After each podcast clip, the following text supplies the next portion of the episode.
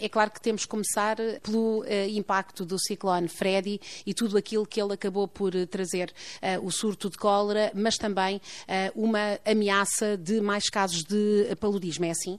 Para nós foi como que um, um murro no estômago. Nós tínhamos uma ideia de que seria intenso, mas não tão intenso quanto foi. Portanto, para mim foi umas três ou quatro vezes aquilo para que nós estávamos preparados. Então, surpreendeu-nos um pouco nesse sentido. E, por exemplo, os ventos chegaram a atingir cerca de 240 km por hora. Isto é, é devastante.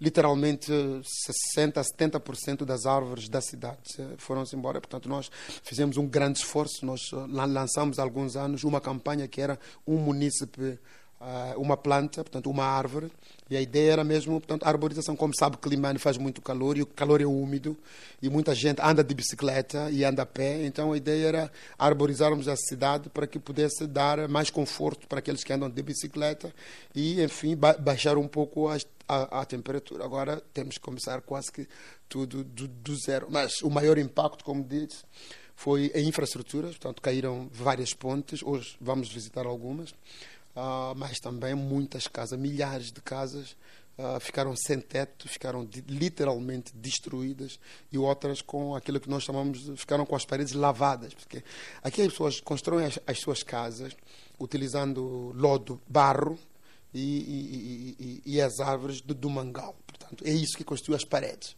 Ora, quando chove, aquelas paredes ficam diluídas, especialmente quando o teto sai, então aí, aí é o fim.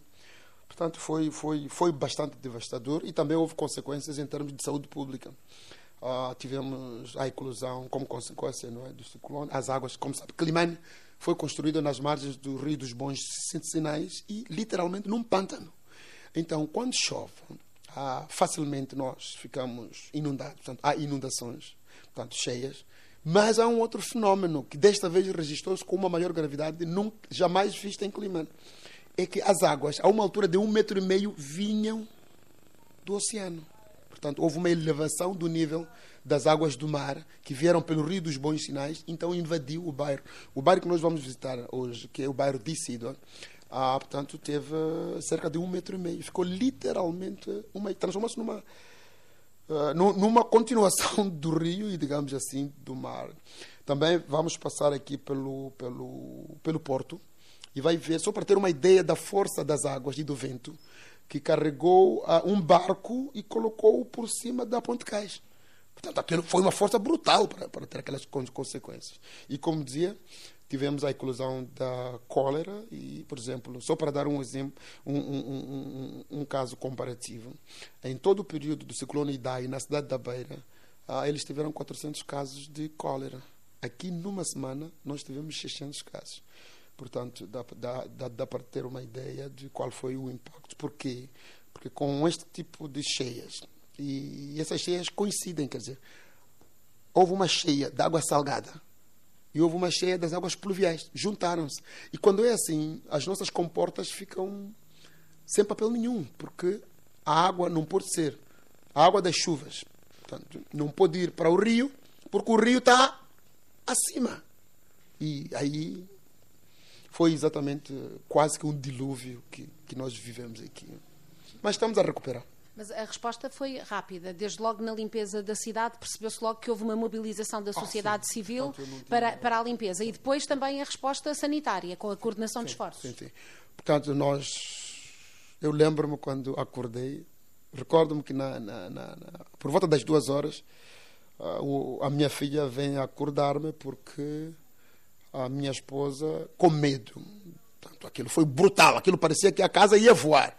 Então, a sala portanto, da, da, da casa onde vivo é que tem betão. O quarto não tem betão. Então, a minha mulher, os meus filhos, decidiram ficar na sala. Bom, eu fiquei, fiquei no quarto. Mas à volta das duas horas, a, a minha filha veio-me acordar a chorar, porque a minha mulher estava também a chorar, a contorcer-se de dores. Eu acho que deve ter sido do, do, medo, etc, etc. Então, e, bom, eu fiquei ali sem saber o que fazer, não podia ligar para os médicos, porque as, as três telefonias móveis estavam com as linhas cortadas e ganhei coragem, porque eu não, não, não conseguia vê-la naquele estado, com os meus filhos a chorar. Ah, tentei abrir a porta, eu voltei e disse: desculpa, não dá. Não dá mesmo, porque a força era tanta, o vento, a chuva, e as árvores tinham caído todas. Quer dizer, era literalmente impossível sair da minha casa para qualquer sítio que, que, fosse. Portanto, eu ali tomei a decisão de que, bom, logo que aquilo parasse, nós tínhamos que começar com uma campanha para re restabelecer a transitabilidade. Porque, para mim, uma cidade é um local onde é possível levar de um ponto A para um ponto B pessoas e bens. Se não há transitabilidade, deixa de ser cidade. Portanto, naquele dia, por 24 horas, a cidade de Climane deixou de ser cidade. Então, eu tive que. Mas, a mim o que me surpreendeu mais foi que a, a estrutura do município toda colapsou. Quer dizer, claro, a estrutura física colapsou, que é o teto todo da parte de cima, colapsou, mas, digo, a estrutura organizacional do município desapareceu. Eu vim para o município, tinha que ver se os documentos estavam em condições, e estava só. E não estava polícia nenhum. Tentei ligar para o comandante, não havia linhas. Fui para a casa dele, ele não estava. O chefe das operações não estava. Nenhum funcionário estava. E as janelas estavam, algumas tinham cedido, estava a entrar água. Como o teto desabou, os documentos estavam a ficar molhados. E eu próprio entrei em pânico porque percebi, apercebi naquela altura que a estrutura do município tinha colapsado. Então era preciso ter um plano B. Eh, foi quando perguntei a algumas pessoas uh, se conheciam a casa de um polícia municipal. Em, por acaso encontrei alguém, tive que ir para a casa desse polícia e levá-lo para cá para que viesse guarnecer, porque cada um estava preocupado com a sua própria casa. Portanto, não com a casa comum. Isso para mim foi uma grande lição. Foi uma, foi uma experiência ímpar que já, jamais me esquecerei. E depois tive que começar a ir para a então... casa das pessoas a pedir a chave, porque as pessoas estavam em casa. O problema é que a, a casa dos funcionários também desabou. Então, entre o município, o edifício municipal ou os bens do município e os meus bens, as pessoas optaram pelo, pelos seus bens. Portanto, as primeiras 48 horas tive que ir literalmente para a casa de cada funcionário para ir rebocá-lo, digamos assim, para trazer aqui. Não era expectável que num país eh, tão vulnerável às, eh, aos impactos das alterações climáticas e estes fenómenos extremos, não era expectável que esse plano existisse e que, independentemente uh, destas consequências na vida pessoal de cada um, as estruturas conseguissem responder às necessidades, a esse bem comum, como referiu? Bom, que era expectável, era. Mas o facto é que colapsou a estrutura. As pessoas entre o bem comum e o, e o foram. havia um plano? Havia um Portanto, plano. Uh, nós tínhamos um plano, por exemplo. Uh, um dos pormenores desse plano era que eu tinha convocado, portanto, por, por lei, uh, do ponto de vista legal, eu sou o comandante em chefe da Polícia Municipal.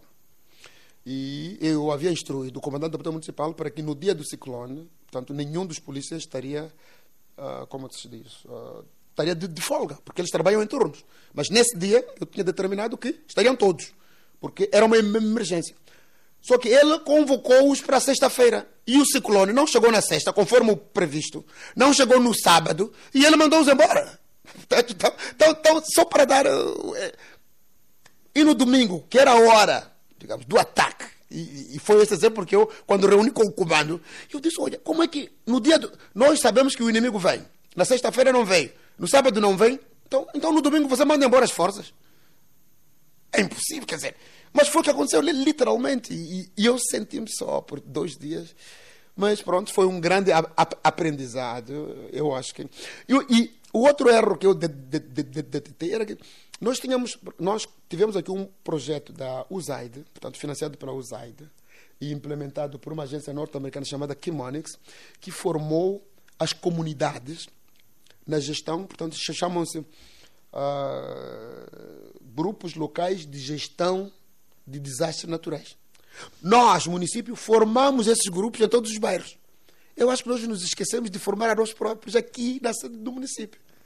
Portanto, essa é uma das lições que eu aprendi e agora vamos trabalhar nisso. E, e nós tínhamos um plano para cada bairro, mas não tínhamos o um plano para o edifício. E, e, nos bairros como foi? O que as pessoas me têm dito é que a devastação foi muito grande e, e que procuraram e que procuraram uh, refúgio na, nas escolas uh, e que agora, como podem, estão a comprar com muita dificuldade as suas chapas para, é, para voltar a erguer. fazer um esforço titânico porque eles perderam tudo e muitos deles não têm emprego.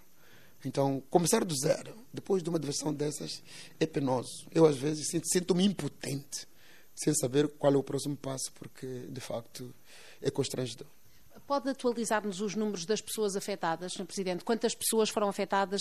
Casas destruídas, eh, infraestruturas também? Muitas escolas eh, também ficaram quase, eh, parcialmente quase danificadas? Todas, ou? Quase todas as escolas. Bom, eu vou lhe dar o, o relatório todo que nós temos, com os números efetivamente, bairro por bairro, quantas casas ficaram destruídas, quantas casas ficaram lavadas, quantas casas perderam teto. Portanto, nós temos isto, isto tudo organizado, portanto, vou-lhe vou passar e as escolas quase que todas. Ah, o que me deixou feliz é que nós, dentro desse projeto financiado pela, pela, pela USAID, nós construímos, e vamos visitar hoje, nós construímos 12 casas resilientes, que era para servirem de exemplo de como é que se devem construir casas numa, que sejam resilientes às mudanças climáticas. E, graças a Deus, nenhuma delas ficou afetada. E serviram de refúgio. Portanto, aquilo para mim é um alento. Portanto, nós, digamos, temos a fórmula, mas claro, as pessoas normais não têm a capacidade financeira para construir aquele tipo de casas. E essa, e por acaso, chega esta semana uma equipa da UN Habitat a, a, meu, a, meu, pedido, exatamente para trabalhar em estratégias como é que nós podemos replicar a, aquele tipo de construção. Que, já noutras províncias eh, construíram já no âmbito desse de, de, um projeto de escolas resilientes e elas têm resistido a, a, todos os abalos. Esse tem que ser o caminho de Moçambique, isso não há dúvida, não é? É mais caro a curto prazo, mas a médio e longo prazo é o mais eficiente. E, e depois a construção no, no Mangal uh, também é preciso recuar. Mas o problema é que vamos recuar para onde? É o que nós temos.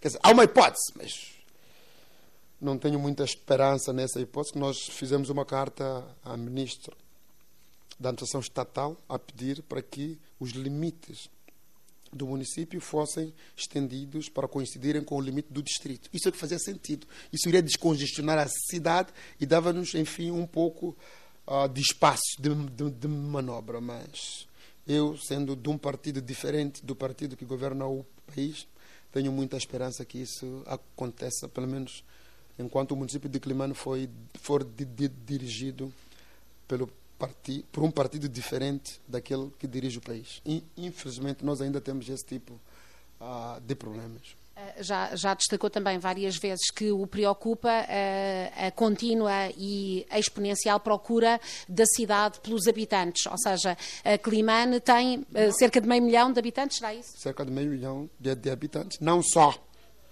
dos habitantes, portanto, e estamos com uma taxa de 3,5 em termos de natalidade, que é muito, mas nós estamos a fazer um, um trabalho de pesquisa com a Universidade Nova de Lisboa, com a School of Business and Economics, portanto, Escola de Economia e Negócios, ali em Carcavelos. E eles mandam para cá ou um professor, ou um pesquisador, ou um estudante. E com um grupo deles nós estamos a, a fazer uma pesquisa sobre a migração rural-urbana.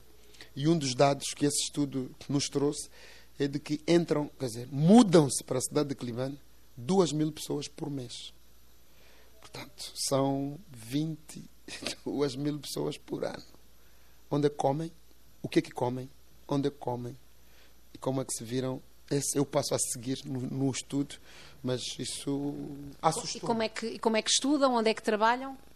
Eu estou a dizer que esta é a segunda fase do projeto. O projeto, neste momento, identificou estas pessoas. Agora estamos a fazer o tratamento dos dados, que é para ver, vermos como é que eles sobrevivem. Bom, um segmento que nós conseguimos identificar e estamos a seguir agora é dos jovens que entram e, portanto, são os ciclistas de bicicleta. Se forem entrevistar os ciclistas, 90% não são de Climane, vêm dos distritos. Por quê? Porque os distritos não estão a desenvolver, não estão a crescer. Então, a única esperança uh, que eles têm é vir para Climane, porque Climane é o único local com sinais aparentes, se calhar, de crescimento. Mas... Portanto, é um atrativo, é um chamativo para todos os distritos. E a Zambésia tem 23 distritos. imagina, portanto, isto para mim é uma bomba relógio do ponto de vista populacional. Mas a Zambésia, curiosamente, ao longo da história, a sua força foi sempre muito agrícola, não é? Foi muito, muito agrícola, mas com a população cada vez mais urbana. Sem incentivos, sem uma política agrícola convincente, não há agricultura que subsista. Portanto, o grande problema é que não há uma rede de comercialização. O camponês não vai produzir se ele não tem garantias de que alguém vai comprar. E não há rede de comercialização. A rede que, portanto, no tempo colonial existia, ficou literalmente destruída por duas razões fundamentais. Primeiro, pelo sistema de economia centralizada e o marxismo-leninismo que foi implementado cá em Moçambique, e segundo, por causa da guerra do, civil dos 16 anos. Portanto, esses dois fatores arrebentaram com a capacidade produtiva da província e com a rede, portanto, de lojas que existiam, a rede de comercialização que existia. Portanto, o camponês só produz para comer. Não, não tem como conservar, não tem silos, e não tem lojas e pessoas com poder de compra para poderem comprar aquilo que ele produz. Então, ele produz para comer e o filho não vai querer ter a vida do, do pai, vai querer procurar algo melhor. Ele foi à escola, tem um nível superior, acadêmico superior em relação aos pais, portanto, a única luz que brilha é Climane, portanto, ele vai para Climane. Eu compreendo a lógica. E aqui, uh, que resposta pode ser dada também a, a, ao nível económico? Que setores poderão servir também nós, toda esta população em crescimento? Nós temos que, digamos, a função do município é criar condições para que o setor privado possa desempenhar o seu papel, que é uh, investir e criar emprego. É nisso que nós acreditamos e é por isso que nós temos estado a trabalhar com outros municípios, com outras empresas. Por exemplo, nós temos seis acordos de cooperação com municípios de Portugal, começando por Leiria, Setúbal, uh, Coimbra, Cantanhede, Águeda, uh, mas também temos alguns acordos com a Universidade de Coimbra, portanto, acordos de cooperação com o Politécnico de Coimbra, e também com outra com a Associação dos Municípios Portugueses, em que nós identificamos áreas onde temos falta de pessoal, porque se alguém me perguntasse qual é o teu maior desafio, são os recursos humanos, a qualidade. Nós temos quantidade de pessoas, mas essas pessoas, a formação, muitos deles até com, com licenciatura e com mestrados, mas não têm competência. Portanto, é, é preciso alguma, algum acompanhamento, alguma experiência, e é nisso que nós estamos a fazer com alguns dos municípios em Portugal. Por exemplo, com o município de Leiria, estamos a trabalhar na área das vias de comunicação e na, na, na área do desporto. Ah, com o município de, de Cantanha, identificamos a área ah, do saneamento do meio. Com o município de Coimbra, estamos a trabalhar na área da urbanização e planeamento urbano e estratégico e assim por, por diante. Portanto, em cada município nós vemos aquilo que é mais valia para nós e ainda esta semana participamos, aliás, a semana passada, uh, fui num, uns três dias ao Brasil, Florianópolis, onde tivemos uma conferência entre presidentes do município do Brasil e presidentes da, dos municípios da, das, como é que chama? Beiras portanto, Castelo Branco, Famalicão, portanto, aquelas zonas todas estiveram lá. Discutimos mais projetos de cooperação e temos levado empresários do setor privado para, Portugal para ganhar experiência e também fazerem parcerias, mas também têm vindo empresários de, de, de, de vários países, do Malawi, de Portugal, da África do Sul, do, do, do Zimbábue, do Malawi. Portanto, nós temos tentado abrir oportunidades para outros empresários de fora do município virem investir cá, como também temos levado os empresários cá para poderem aprender da experiência dos outros. Então, a ideia é potenciar o setor privado para que seja este a criar empregos e empreendimentos, tanto que possam, enfim, então, a área do turismo, por exemplo, a área da gastronomia. Climane tem a melhor gastronomia de Moçambique.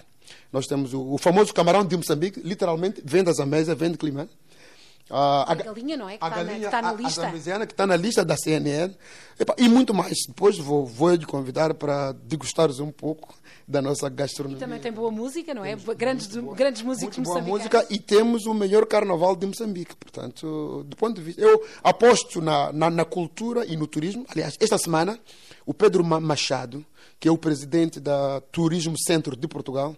Portanto, ele deveria estar cá conosco para nos ajudar a fazer o mapeamento e a traçar a nossa estratégia uh, de, de, de, longo prazo na área do, do, turismo, mas ele acabou adiando, mas vem no próximo mês. Por vezes é criticado por esta, por, por tantas vezes também ir uh, para fora na promoção destas amizades que espera que venham uh, a, a, dar algo também a Climane e aos seus cidadãos. Apesar da minha mãe ter sido a minha professora na primeira classe, professora formal, o meu professor do ponto de vista político foi sempre o meu pai. E ele sempre disse: quando tu tens uma cabeça grande, as pedras não falham, porque tens a cabeça grande, portanto és um alvo. Dois, ele ensinou-me que bom, os cães ladram sempre e se tu, por cada cão que ladra, se tu parares para responder a ele, ou tu vai, vais perder tempo e nunca vais chegar ao teu destino. Portanto, nós temos clareza daquilo que nós queremos fazer de Climane. Queremos transformar Climane. Portanto, vão gritando e nós vamos trazendo resultados. E estamos a trazer esses resultados. O convívio entre as autoridades municipais, eh, provinciais e centrais é difícil? Ah, melhorou muito, melhorou a 100%. Houve uma altura em que eu não falava com o governador e ele não falava comigo, não falava com o administrador e ele não, não falava comigo. Ah, mas agora, portanto, eu tenho, tenho a sorte de ter um governador que foi o meu antecessor aqui. Portanto, ele foi presidente da Câmara de Climane, agora é governador. Portanto, ele conhece os problemas todos que eu tenho. Portanto, eu quando vou lá, levanto um problema, ele até manda-me parar para me contar a história desse problema no tempo dele. Portanto, a esse nível está resolvido. Também tenho, agora veio uma secretária de, de Estado, que é muito aberta e tem falado comigo, ao telefone, manda mensagem, conversamos. Portanto, as relações melhoraram bastante. E eu tinha uma ministra que eu acho que foi uma das, pior, das mais incompetentes ministras de, de, do, do, governo do NUS, que é a senhora Armelinda Namachula, que infelizmente agora é ministra da Educação. Pode imaginar o desastre que vai ser a nossa educação nos próximos anos. Mas a senhora foi ministra da, da Administração Estatal. E foi ela, portanto, que tentou uh, para que eu per... fez tudo por tudo para que eu per, per, perdesse um mandato, incluindo a utilização de órgãos judiciais para esse efeito. Mas, felizmente, ainda cá estão. Mas, mas preocupa-o, eh, eh, de alguma forma fica preocupado com os preparativos para os próximos ciclos eleitorais? Oh, sem dúvidas. Portanto, eu não tenho dúvidas que vamos ganhar. Mas me incomoda a, a violência, porque as eleições aqui são violentas. Uh, nós lutamos, enfrentamos canhões, nós enfrentamos a AK-47, nós enfrentamos blindados no dia das eleições. Não é a primeira vez, não é a segunda vez. Eu já ganhei eleições aqui três vezes. Duas vezes com o MDM e uma vez com a Arnam. E houve casos, posso reportar alguns casos, lá no sítio onde nós fomos, a polícia envolvida na fraude eleitoral levaram as urnas. É proibido por lei. A polícia não pode tocar na urna. Levaram as urnas e meteram no carro da polícia porque o resultado era desfavorável ao partido Frelimo, que é o partido no poder. E a população sabendo que Isídua só tem uma saída, foi sentar-se na ponte, por cima da ponte. E a polícia disparou, ninguém saiu. Tiveram que tirar as urnas do carro para poderem pa passar. É um exemplo de heroísmo. Uh, o outro exemplo é em Sangarivera, portanto, que é mesmo o, o bairro onde eu cresci, onde, quando se aperceberam que vinha um blindado para levar as urnas, os miúdos cavaram a estrada e o blindado não, não, não, não passou. E enfrentaram. Portanto, é uma coragem sem limites mas eu acho que é desnecessária. As eleições deviam ser uma festa e não uma guerra, um conflito entre a polícia e, e o exército. Ah, felizmente temos um comandante provincial da polícia que me parece ser instruído e civilizado. E, por exemplo, no, na marcha do Azagaia, Maputo não conseguiu marchar, portanto a polícia interviu, bateu uh, nos manifestantes ou nos jovens que queriam homenagear Azagaia. Em Xaixai, não, não, houve violência policial. Na Beira houve violência policial. Em Nampula houve. Em Angoche proibiram marchar. O único sítio, a única cidade que conseguiu fazer uma marcha do princípio ao fim com proteção da polícia foi Climane. Nós estamos orgulhosos disso e esperamos que este comportamento continue. Espero que não tirem este comandante da polícia a homenagem a Zagaia aconteceu e vai repetir-se aqui com um torneio de futebol, não é? Qual é a importância da Zagaia aqui para nós os jovens? Aqui, não, nós aqui fizemos uma marcha em homenagem ao Zagaia e lançamos um torneio de futebol, uh, portanto, que está a decorrer agora, em homenagem à Azagaia. Estamos agora a preparar os materiais, vamos pintar um mural ao Azagaia, portanto, que é a, a, zona da Marginal. Portanto, há uma série de atividades que nós vamos até, até o próximo ano em, em, em homenagem à Asa Ganha. Aliás, tivemos no sábado, este sábado, um espetáculo musical uh, também em homenagem à Asa Ganha numa cidade que é de jovens, eh, também muito virada para o desporto e que vai ser a, eh, vai ser a cidade africana do é desporto. extremamente importante para nós termos um torneio de futebol em homenagem à Zagaia, não uma cidade que já foi proclamada capital do desporto africana no ano 2024. Com muitos patinadores e muitos ciclistas. Muitos patinadores, muitos ciclistas, muitos e bons basquetebolistas. A nossa equipa do Sporting de Climane sem disputar um campeonato provincial, preparou-se só para ir jogar no campeonato nacional de basquetebol e ficou em terceiro lugar. Derrotou equipas colossos que estão há anos. Portanto, há um potencial aqui que deve ser explorado na área da canoagem, na área da vela, na área do futebol, na área do basquete, na área do voleibol. Portanto, do ciclismo. Portanto, não há dúvidas que Climane é a capital do ciclismo em Moçambique. Mas do ponto de vista nacional, como é que uh, Manuel de Araújo olha para a forma como, uh, como o equilíbrio ou o desequilíbrio de poder acontece neste país? Bom, uma das razões que me fez, uh, digamos, deixar a minha vida académica e profissional, porque eu vivi em Londres 10 anos, Estudei lá, fiz meu mestrado e doutoramento. Depois trabalhei durante cinco anos para a Amnistia Internacional. Portanto, quando eu tomei a decisão de voltar para, para Quilimane, era para tirar Quilimane do buraco em que se encontrava. Porque a cidade estava tão esburacada, tão esburacada, que o próprio governador não podia usar o seu carro Mercedes, tinha que usar um carro 4x4, porque ninguém na cidade de Climane conseguia usar um carro, digamos, turismo. Portanto, só podia usar carros, portanto, 4x4 porque havia buracos mesmo em frente aqui. E, e, e, não eram buraquinhos como vê hoje, eram bacias. Quando, quando chovesse, o carro entrava tudo. Portanto, era. Ainda temos algumas ruas dessas, portanto, ainda estamos num processo uh, de recuperação da cidade. Só que pronto, veio o, o ciclone, deu-nos esse golpe de misericórdia, mas vamos nos erguer, tenho, não tenho dúvidas que vamos nos reerguer e colocar clima. Ora, dizia eu que o grande problema era mesmo deste desequilíbrio do, do poder entre o governo central e as entidades regionais. O Partido Frelimo, por natureza, é um partido que se definiu há algum tempo de partido marxista-leninista. Apesar de ter mudado de ideologia, o hino ainda diz o socialismo vai vencer. Portanto, a ideologia, o DNA da Frelimo ainda é marxista-leninista. E é por isso que há muita dificuldade em descentralizar. Para que Moçambique dê a passos qualitativos do ponto de vista quer uh, uh, da própria arquitetura do país e, e da democracia, a lição que fica, infeliz, é de que tem que se recorrer à guerra. Quer dizer, para nós termos a independência nacional, houve uma guerra de 10 anos. Para nós termos a democracia e o multipartidarismo, tivemos que ter uma guerra de 16 anos. Para nós termos agora, pela primeira vez, os governadores eleitos, tivemos que ter uma outra guerra. E para termos os administradores eleitos, também teve que haver uma guerra. Eu acho que não pode ser esta lição que nós queremos dar ao mundo. E no momento em que Moçambique faz parte do, portanto, ocupa a cadeira não permanente no Conselho de Segurança das Nações Unidas. Moçambique deve ser um exemplo de democracia e de paz. E estas eleições são importantes, são tirateimas. Se de facto Moçambique merece aquele lugar no Conselho, no Concerto da, da, das Nações, ou então se é um país como a Rússia. A oposição, tal como ela está, com os dois maiores partidos da oposição, uh, com uh, lideranças como as, que tem, pode efetivamente ser um contrapoder? Uh, está mesmo a disputar a vitória nas próximas eleições? O que eu posso dizer?